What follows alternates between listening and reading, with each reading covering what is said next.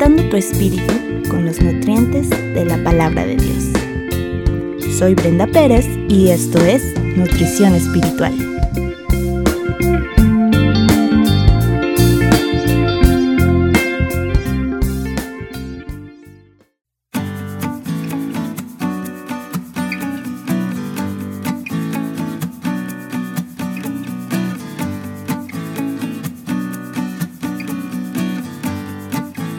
¿Conoces a Dios realmente?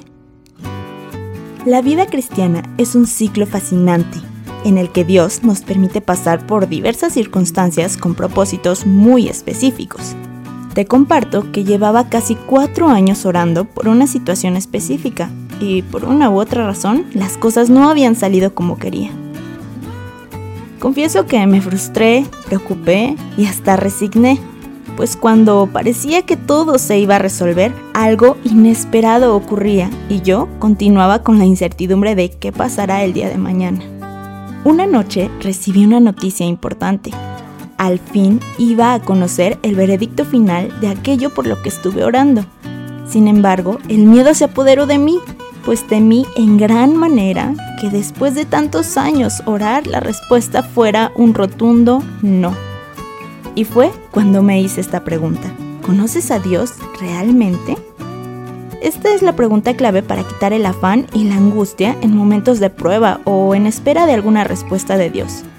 Pues si lo conocemos y sabemos que sus pensamientos son de paz y no de mal para nosotros, según Jeremías 29:11, que como son más altos los cielos que la tierra, Así son sus caminos, más altos que nuestros caminos, y sus pensamientos, más que nuestros pensamientos, según Isaías 55:9, entonces podremos descansar y confiar en que estamos seguros en Dios, sea cual sea la respuesta de nuestras oraciones.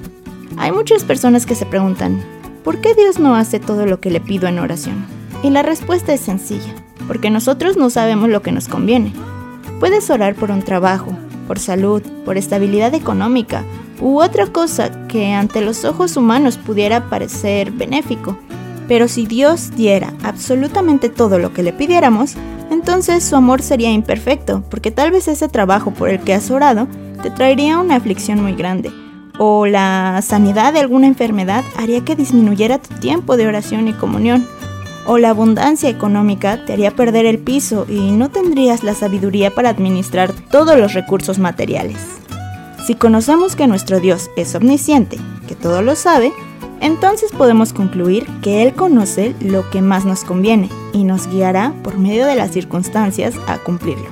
Ahora, respecto a mi mayor miedo sobre el no de Dios, Él me respondió con 2 Corintios 1:20 que dice, porque todas las promesas de Dios son en el sí y en el amén, por medio de nosotros para la gloria de Dios.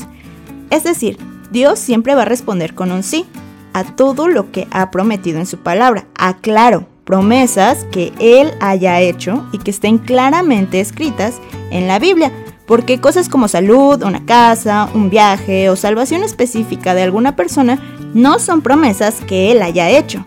Pero cosas espirituales como paz, amor, según Gálatas 5, 22 y 23, o sabiduría, según Santiago 1.5 o cualquier cosa que esté escrita en su palabra y que esté interpretada correctamente conforme al contexto bíblico, entonces puedes estar tranquilo porque Él lo cumplirá. Esa es la importancia de conocer a Dios tal como es y no como lo imaginamos, pues como resultado, en los momentos de aflicción o espera, podremos decir frases como, yo sé que mi Dios me va a dar lo que más me convenga. O Dios nunca haría algo malo para mí. O sea cual sea su respuesta, yo sé que se hará su voluntad y eso será benéfico en mi vida. O tal vez decir frases como, si Dios dio todo en la cruz por amor a mí, ¿cómo no procurará lo mejor para mí que soy su hijo, que soy su hija? Quiero finalizar con el Salmo 9.10, que nos habla acerca de la paz y la tranquilidad que podemos tener cuando realmente conocemos a Dios, que dice, En ti confiarán todos los que conocen tu nombre, por cuanto tú, oh Jehová, no desamparaste a los que te buscaron.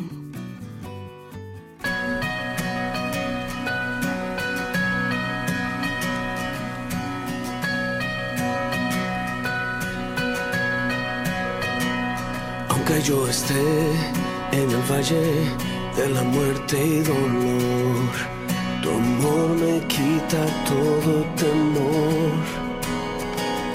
Y si llego a estar en el centro de la tempestad, no dudaré porque estás aquí y no temeré del mal, pues mi Dios conmigo impossíveis com